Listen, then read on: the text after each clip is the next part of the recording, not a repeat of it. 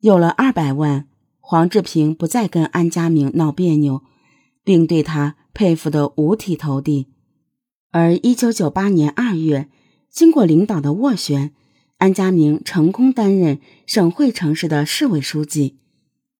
望着黄志平以自己为荣的笑脸，想到领导为他安排的一切，安家明感慨万千，突然醒悟：只要有了钱和权。就能换来他想要的一切。他痛恨自己为什么不早点醒悟，一步一步努力工作，不就是为了有权吗？他如今也有了权，完全可以过起像领导一样的生活呀。从此，安家明开始进行权力寻租。安家明手握大权后，黄志平也开始了行动。在当地开了一家名为咨询公司，其实就是为了帮助安家明收受贿赂而掩人耳目的公司。仅仅几年时间，黄志平收到各方贿赂就达数百万元。然而，就在安家明钱权双收的时候，他的保护伞却因为心脏病突发，病死在工作岗位上。那段时间，安家明成天提心吊胆。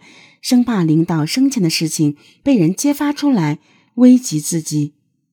幸运的是，一切都风平浪静。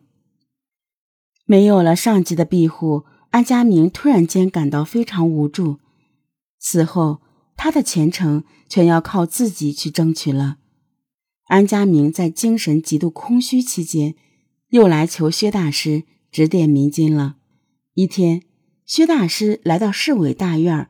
对安家明说：“市委大院的门口正对着一块墓碑，你的官位怕是要受影响啊。”当时市委大院门口正对的一栋大楼确实有点像一块墓碑。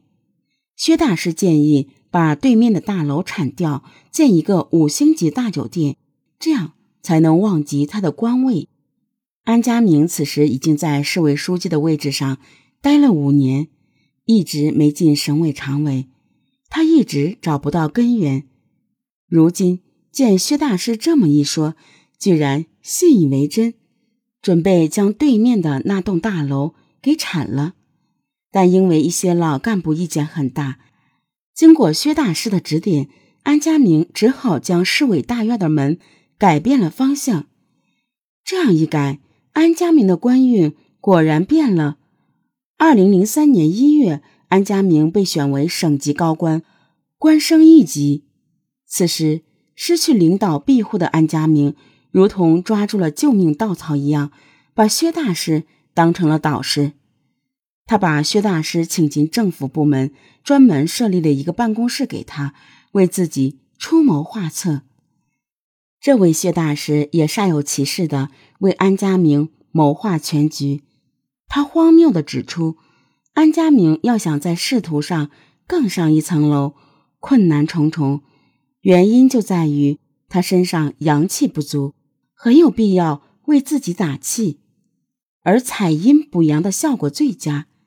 要安家明按照他的方案去实施，他官升一级的日子指日可待。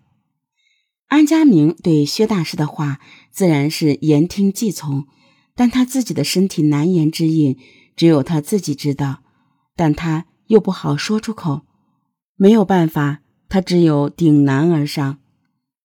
金钱与美色总是紧紧相连，很多房地产公司不但给安家明送钱，同时派出美女对安家明进行公关。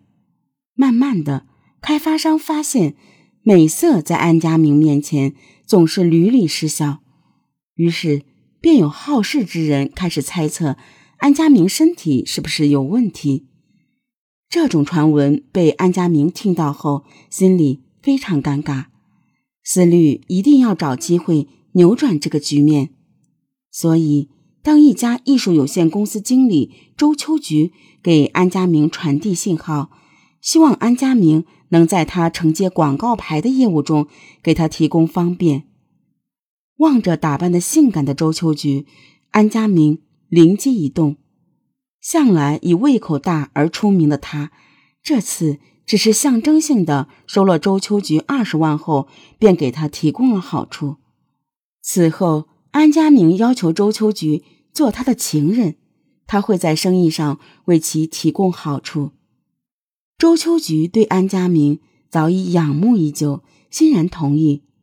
然而，让周秋菊纳闷的是，安家明除了对他的言语过于暧昧外，并没有实质性的举动。直到有一天，周秋菊发现了安家明身体的秘密。周秋菊细心的安慰安家明：“两个人在一起，只要相互有好感，能在心灵上给对方安慰，才是最好的爱人。”他的安慰让安家明对他非常感激，此后在生意上对他也非常照顾。按照薛大师的指点，安家明为了采阴补阳。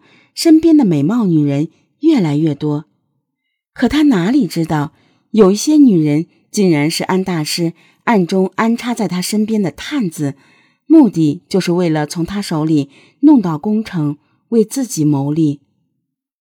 围绕在安家明身边的各种关系，都在为自己谋取利益，难免产生冲突。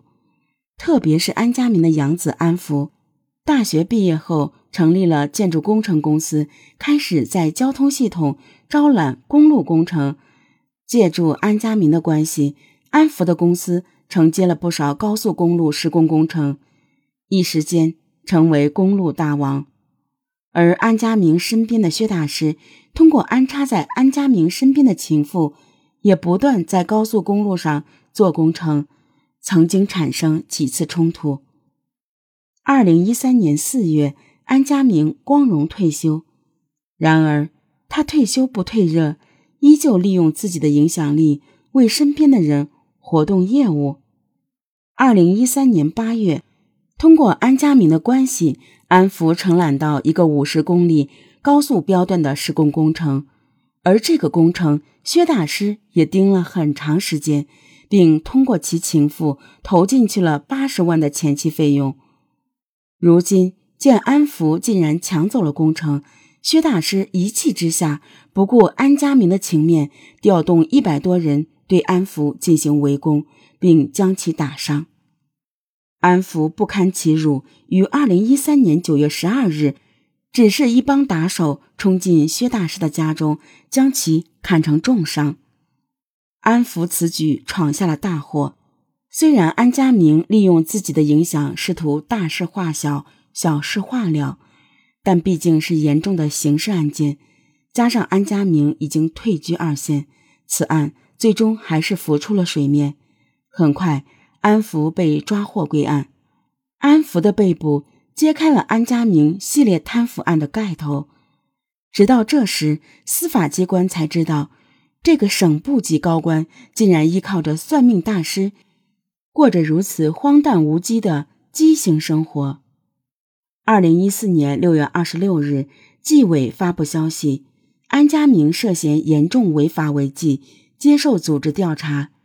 八月十六日，纪委通报，安家明因涉嫌受贿和与他人通奸，被开除党籍，并移送司法机关处理。